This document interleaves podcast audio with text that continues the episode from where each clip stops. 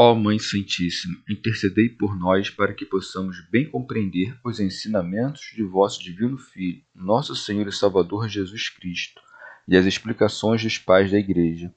Ó Virgem Imaculada, ofereço-vos este trabalho e peço que abençoais aqueles que o ouvirem, e que seja para a maior honra e glória de Deus. Amém. Senhor Onipotente, purificai o meu coração e os meus lábios vós que purificastes os lábios do profeta Isaías com carvão em brasa, e dignai-vos, por tal modo, purificar-me com a vossa misericórdia, para que possa dignamente anunciar o vosso santo Evangelho. Por Jesus Cristo nosso Senhor. Amém. Senhor, abençoai-me. Que o Senhor resida no meu coração e nos meus lábios, para que anuncie digna e convenientemente o seu Evangelho. Amém. Evangelho de Nosso Senhor Jesus Cristo, segundo São Marcos. A figueira estéril.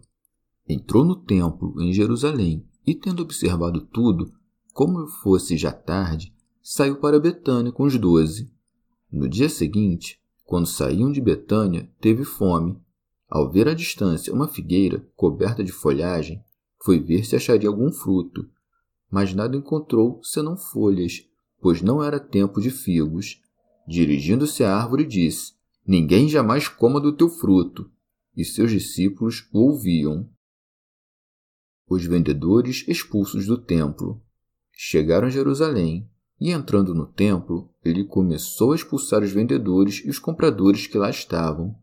Virou as mesas dos cambistas e as cadeiras dos que vendiam pombas e não permitia que ninguém carregasse objetos através do templo, e ensinava-lhes dizendo: Não está escrito: Minha casa será chamada casa de oração para todos os povos? Vós, porém, fizestes dela um covil de ladrões. Os chefes dos sacerdotes e os escribas ouviram isso e procuravam como fazê-lo perecer. Eles o temiam, pois a multidão estava maravilhada com o seu ensinamento. Ao entardecer, ele se dirigiu para fora da cidade. A figueira seca, fé e oração. Passando por ali de manhã, viram a figueira seca até as raízes. Pedro se lembrou e disse-lhe: Rabi, olha a figueira que amaldiçoaste, secou. Jesus respondeu-lhes: Tende fé em Deus. Em verdade vos digo: se alguém disser a esta montanha, ergue-te e lança-te ao mar, e não duvidar no coração, mas crer que o que diz se realiza, assim lhe acontecerá. Por isso vos digo: tudo quanto suplicardes e pedirdes, crede que já o recebestes, e assim será para vós. E quando estiverdes orando, se tiverdes alguma coisa contra alguém, perdoai-lhe, para que também vosso Pai que está nos céus vos perdoe as vossas ofensas. Comentários dos Pais da Igreja são Beda. Aproximando-se o momento da paixão, o Senhor quis se aproximar do local da paixão, de modo que, por isso, fizesse saber que sofreria a morte por vontade própria. Por isso se diz: entrou no templo, em Jerusalém. Pelo fato de, tendo entrado na cidade, ter ido primeiramente ao templo, mostrou-nos de antemão a forma da religião que seguimos, de modo que, quando por acaso entrarmos em um local em que haja uma casa de oração, primeiramente devemos a ela nos dirigir. Deve-se também compreender que a pobreza do Senhor era tão grande e ele não adulou ninguém, que numa cidade imensa não encontrou nenhum hospedeiro, nenhuma morada, mas foi habitar num pequeno sítio com Lázaro e suas irmãs, pois Betânia era o vilarejo em que residiam. Por isso se segue e, tendo observado tudo como fosse já tarde, saiu para Betânia com os doze. Ele não fez apenas uma vez, mas por todos os cinco dias, desde que subira a Jerusalém até o momento da paixão. Costumava fazê-lo sempre, de modo que ensinava durante o dia no templo e, de noite, ao sair, demorava-se no Monte das Oliveiras. Segue-se. No dia seguinte, quando saíam de Betânia, teve fome são João Crisóstomo. De que modo teve fome de manhã, senão, como diz Mateus, porque concedeu isto à sua carne de maneira providencial? Segue-se. Ao ver à distância uma figueira coberta de folhagem, foi ver se acharia algum fruto. É manifesto, contudo, que isto foi dito segundo uma conjectura dos discípulos, que pensavam ter Cristo se aproximado da figueira por este motivo. E por isso a própria figueira foi amaldiçoada, uma vez que nela não encontrou nenhum fruto, pois segue-se. Mas nada encontrou senão folhas, pois não era tempo de figos. Dirigindo-se à árvore, disse: Ninguém jamais coma do teu fruto. Com efeito, ele amaldiçoou a figueira por causa dos discípulos, para que tivessem confiança. Uma vez, pois, que distribuía benefícios por toda parte e não punia ninguém, convinha oferecer uma demonstração de seu poder de punir, para que aprendessem que também poderia exaurir os judeus que o perseguiam. Ele não quis demonstrar nos homens, razão pela qual mostrou na planta um sinal de seu poder de punir de onde se mostra que veio até a figueira especialmente para isto, e não por causa da fome. Quem, pois, é tão ignorante a ponto de pensar que fosse o Senhor, de manhã atormentado por uma fome tão grande? Ou o que impedi-lo-ia de comer antes de sair de casa? Nem se pode dizer que a visão do fruto estimulou o apetite a ter fome, pois não era tempo de figos. Mas, se tinha fome, por que não procurou comer de outra coisa, mas de uma figueira que não podia dar frutos antes do tempo? E de qual punição era digna uma figueira por não ter frutos antes do tempo? Por esses motivos, podemos, de modo suficiente, concluir que desejava demonstrar seu próprio poder, para que as almas dos discípulos não se quebrassem em sua paixão. Teofilacto Diócrida querendo mostrar aos discípulos que, se quisesse, poderia exterminar em um instante aqueles que iriam crucificá-lo. Já em sentido místico, o Senhor entrou no templo, mas logo saiu dele, mostrando que o deixaria abandonado e para ser saqueado. São Beda olhou em volta todos os corações e, uma vez que não encontrou onde reclinar a cabeça entre os que se opõem à verdade, afastou-se em direção aos fiéis e fez morada entre os que lhe obedecem. Com efeito, Betânia se diz casa da obediência. Pseudo Jerônimo. De manhã ele vê os judeus e visitou-nos no fim da tarde do mundo.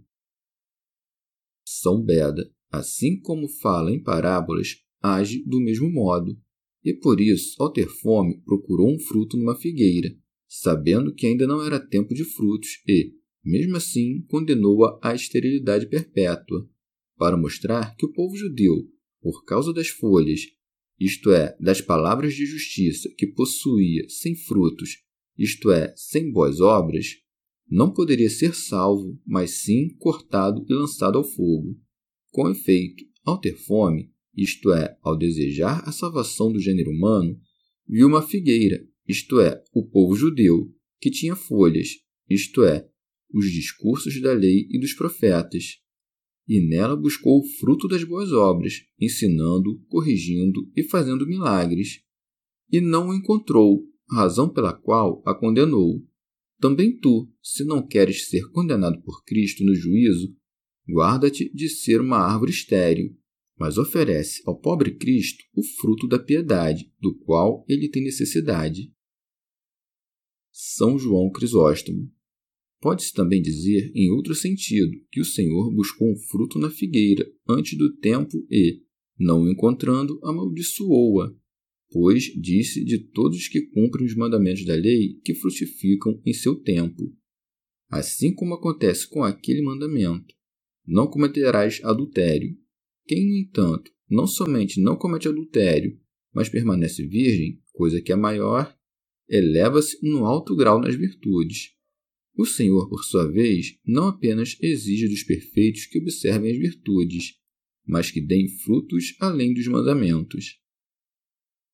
São Beda, aquilo que o Senhor fez de modo figurado ao amaldiçoar a figueira infrutuosa, é o mesmo que mostrou de modo mais evidente lançando os corruptos fora do templo.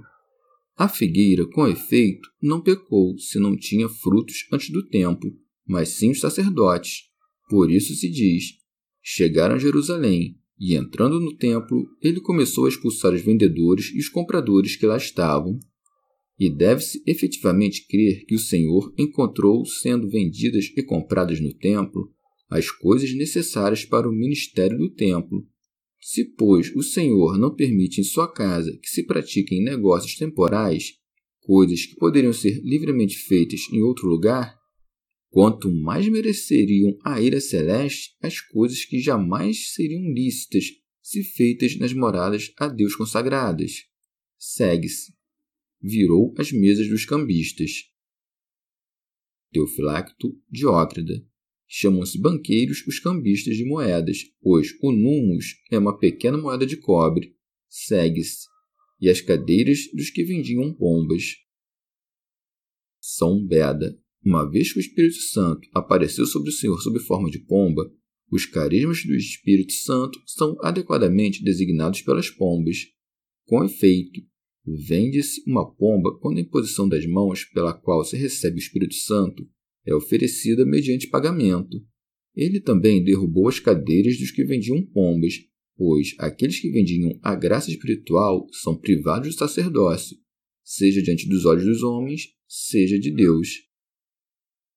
Teofilacto Diócrida. Mas também, se alguém, pelo pecado, entregar a graça e a pureza do batismo ao demônio, também vende sua pomba, e por isso é lançado fora do templo, segue-se, e não permitia que ninguém carregasse objetos através do templo. São Beda. Os objetos mencionados eram aqueles introduzidos por conta do comércio. Porém, de modo algum lançou fora do templo os objetos consagrados a Deus, ou proibia que fossem para lá levados. Episódio em que pôs diante de nós um exemplo do futuro exame, pois da igreja repelirá os réprobos, e, para que nunca mais entre na igreja para causar perturbações, reprimi-los-á com açoites eternos. Mas também a compunção enviada por Deus arranca os pecados que se encontravam nos corações dos fiéis, e para que aqueles não retornem, a graça divina destes últimos lhes vem em auxílio. Segue-se. E ensinava-lhes, dizendo: Não está escrito: Minha casa será chamada casa de oração para todos os povos? Pseudo Jerônimo, segundo Isaías. Mas vós fizestes dela um covil de ladrões, segundo Jeremias. São Beda. Para todos os povos, disse ele, não para um povo, o da Judéia, nem em uma só cidade, Jerusalém, mas em todo o orbe terrestre, e não de touros, bodes e carneiros, mas de oração. Teofilacto Diócrida. Ele chama o templo de covil de ladrões, por conta do lucro, pois a raça dos ladrões se reúne em função do lucro. Uma vez, pois, que vendiam por lucro os animais oferecidos de sacrifício, Cristo os chamou de ladrões. São Beda pois estavam no templo para perseguir fisicamente os que não pagavam ou para matar espiritualmente os que pagavam. Também é templo e casa de Deus a mente e a consciência dos fiéis, que, se produz pensamentos perversos para causar dano ao próximo, é como um covil habitado por ladrões. Portanto, a mente dos fiéis se torna um covil de ladrões quando, tendo abandonado a simplicidade da santidade, esforça-se por fazer o que é capaz de prejudicar o próximo. Santo Agostinho. João, por seu turno, narra este episódio de maneira bem diferente, razão pela qual é manifesto que o Senhor não fez isso uma vez, mas duas. A primeira vez foi recordada por João, já esta última pelos outros três evangelistas. Teofilacto Diócrida, coisa que também é para a maior censura dos judeus, pois, conquanto o Senhor tenha feito isso mais de uma vez, eles de modo algum se corrigiram. Santo Agostinho. Nisto também Marcos não observa a mesma ordem que Mateus, pois Mateus conecta os eventos do seguinte modo: tendo-os deixado, retirou-se para fora da cidade para Betânia, onde, tendo retornado à cidade de manhã, recorda que amaldiçoou a árvore. De modo mais provável, pensamos que Mateus seguiu a ordem temporal, quando falou dos vendedores e compradores lançados fora do templo, Marcos, portanto, omitiu o que foi feito no primeiro dia, quando o Senhor entrou no templo e, tendo-o recordado, interpô-lo, quando disse que não encontrou nada na figueira além das folhas, coisa que aconteceu no segundo dia, como ambos comprovam.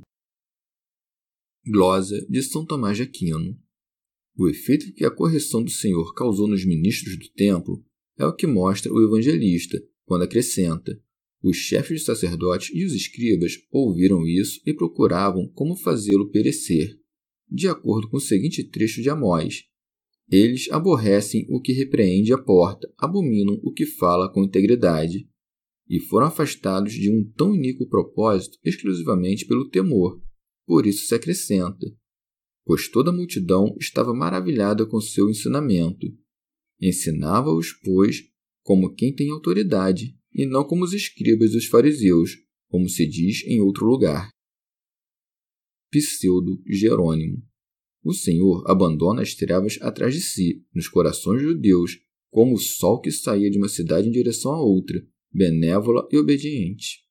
É isto que se dá a entender quando se diz: ao entardecer, ele se dirigiu para fora da cidade. Mas o sol se põe e nasce. Com efeito, a luz tomada dos escribas brilha nos apóstolos, razão pela qual retorna à cidade.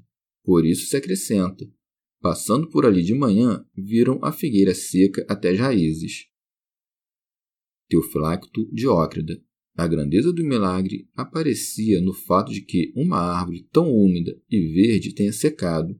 Conquanto Mateus diga que a figueira foi imediatamente seca e que, vendo isso, os discípulos se admiraram, não fiques espantado ao ouvir agora de Marcos que os discípulos viram a figueira seca no dia seguinte, pois deve-se compreender o episódio narrado por Mateus deste modo como é narrado por Marcos, isto é, que eles não a viram imediatamente, mas no dia seguinte.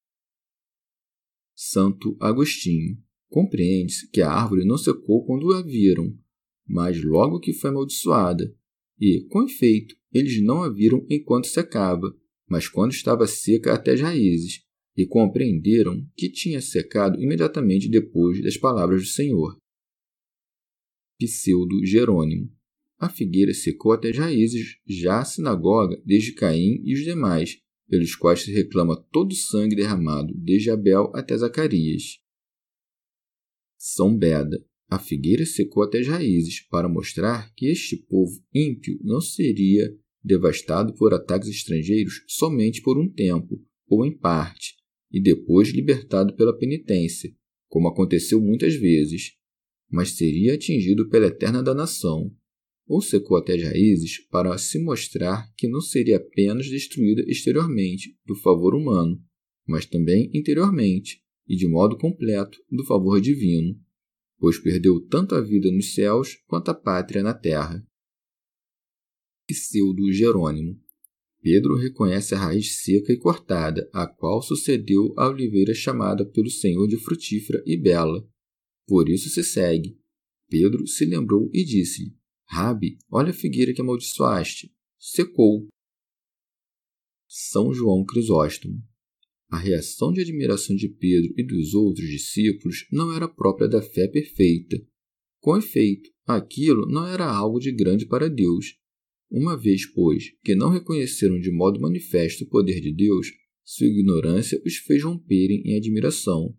Por isso acrescenta-se: Jesus respondeu-lhes: Tende fé em Deus. Em verdade vos digo: se alguém disser a esta montanha, ergue-te e lança-te ao mar, e não duvidar no coração, mas crer que o que diz se realiza, assim lhe acontecerá. Como se dissesse: Não somente podereis secar uma árvore, mas também transportar uma montanha com um comando e uma ordem. Teofilacto Diócrida. Admirai também a divina misericórdia, de que maneira nos doa a nós, que dele nos aproximamos pela fé, o poder de fazer milagres, que ele mesmo possui por natureza, até o ponto de podermos também transportar montanhas. Costumava também os gentios que escreveram palavras injuriosas contra a igreja censurar os nossos que não tiveram uma fé plena em Deus por não terem podido jamais transportar montanhas. A eles se deve responder que não se escreveu tudo o que se fez na igreja. assim como atesta a Escritura sobre os feitos próprios de Cristo. Poder-se-ia, pois, fazê-los se a necessidade o exigisse, como lemos ter ocorrido pelas preces do Santo Padre e Bispo Gregório de Neocesareia, do Ponto, homem notável por seus méritos e virtudes, que pediu ao monte que cedesse na terra o espaço necessário aos habitantes daquela cidade. São João Crisóstomo. Ou de outro modo, assim como a figueira não secou por causa dela mesma, mas como sinal de que Jerusalém seria exaurida e para mostrar seu poder, da mesma maneira devemos compreender o que disse a respeito do monte, conquanto uma mudança deste tipo não seja impossível ao poder de Deus. Pseudo Jerônimo Cristo, com efeito, é o monte que cresce da pedra cortada sem as mãos e que é arrancado e lançado no mar quando os apóstolos dizem de modo conveniente: Voltemo-nos para outros povos, pois vós julgastes a palavra de Deus indigna de ser ouvida. São Beda. Ou porque, devido à soberba, pelo nome de monte, dá-se a entender o diabo.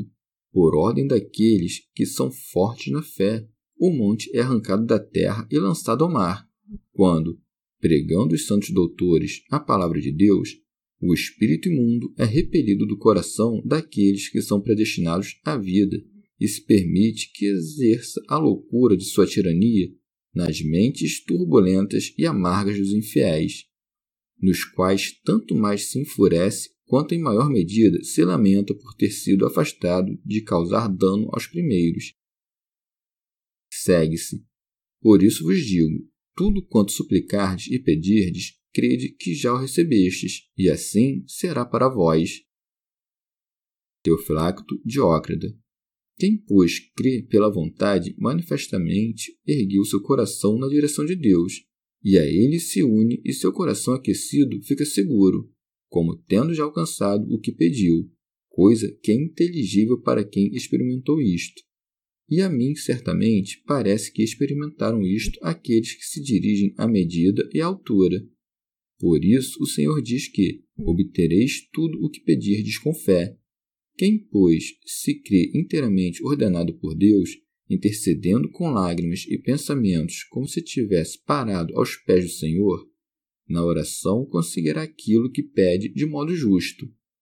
Queres, no entanto, também um outro meio de receber o que pedes? Perdoa, se por acaso teu irmão pecar contra ti. E isto é o que se acrescenta. E quando estiverdes orando, se tiverdes alguma coisa contra alguém, perdoai-lhe, para que também vosso Pai que está nos céus vos perdoe as vossas ofensas. Pseudo Jerônimo Marcos, de acordo com seu costume, resume em um só os sete versos da oração do Senhor. Com efeito, que mais pedirá aquele a quem foram perdoados todos os pecados, senão que persevere naquilo que obteve? São Beda. Deve-se, no entanto, notar a distinção entre aqueles que pedem. Quem possui a fé perfeita, que opera pelo amor, por oração ou por comando, pode transportar montanhas espirituais, como fez Paulo com o mago Elimas. Já aqueles que ainda não podem elevar-se ao nível de tão grande perfeição se pedirem o perdão de seus pecados, também conseguirão, se antes perdoarem os que pecam contra eles.